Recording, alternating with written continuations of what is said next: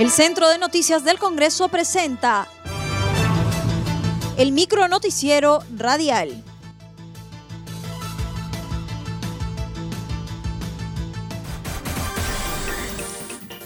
¿Cómo están? Los saluda Claudia Chiró, que hoy es martes 29 de septiembre y estas son las principales noticias del Congreso de la República.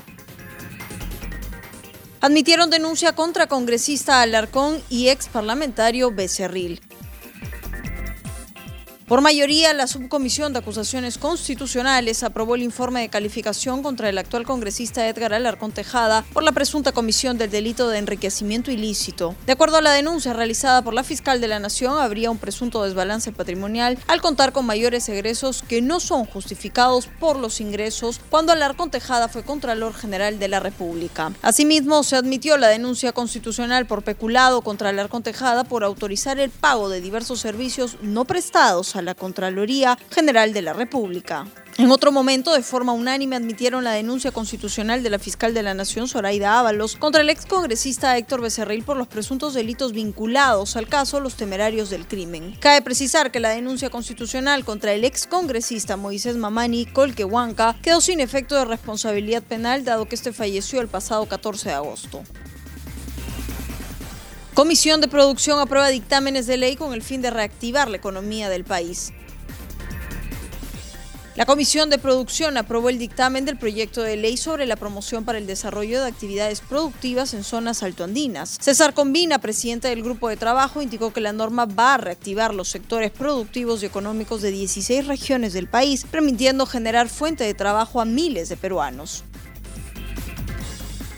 Es una respuesta concreta que el Parlamento de la República está haciendo a 16 regiones del Perú que el día de hoy se encuentran en recesión dentro de nuestro país. Además, muchos de los que han retornado desde la ciudad de Lima y desde las ciudades de costa a sus pueblos de origen en la sierra y en el Ande peruano, el día de hoy no encuentran empleo, no tienen posibilidad de generar nuevos puestos de empleo y los sectores principales productivos y económicos de la zona altoandina no están en capacidad el día de hoy para generar el nivel de empleo requerido.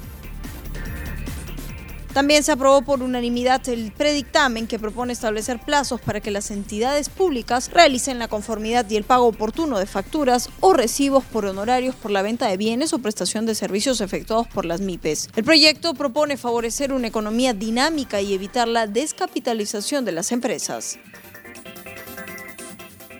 a fin de favorecer una economía dinámica y competitiva y evitar la descapitalización de las empresas. Como han podido verificar, la estructura normativa de esta propuesta se centra básicamente en establecer mecanismos, plazos de pago, aspectos adicionales para el mismo, así como, disponer eh, así como disposiciones complementarias finales referidas al pronto pago a través del Banco de la Nación y al plazo de reglamentación. En otro momento, la comisión acordó inhibirse del predictamen que propone declarar de interés nacional y necesidad pública la aprobación de un bono universal para afrontar la pandemia del COVID-19. Cabe precisar que al inicio de la reunión se presentó el presidente de la Asociación Nacional de Fabricantes de Calzado, Marcos Rubio, quien explicó en qué forma ha repercutido el programa Compras Mi Perú en su sector. Perú registraría la caída del PBI más grande de los últimos 100 años.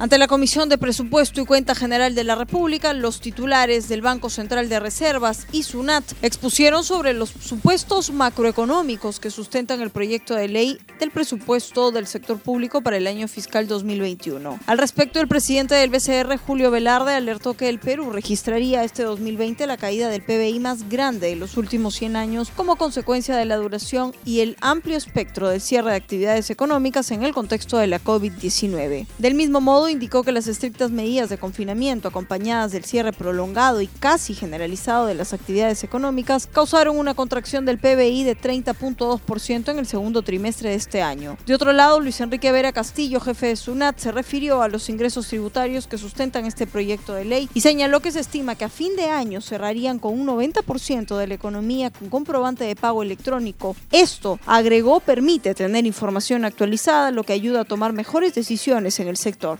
En otro momento, Waldo Mendoza Bellido, presidente del Consejo Fiscal, explicó su opinión respecto al marco macroeconómico multianual 2021-2024. En ese sentido, apuntó que en este año difícil la deuda pública está elevándose y los activos están reduciéndose. Ante este escenario, pidió al Poder Ejecutivo y al Legislativo que sean escrupulosamente responsables en las leyes relacionadas a la recaudación y gasto público.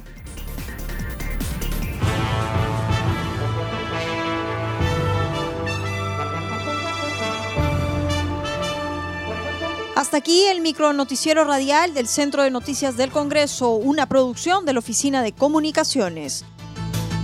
Los invitamos a visitar nuestras redes sociales y sitio web www.congreso.gov.pe.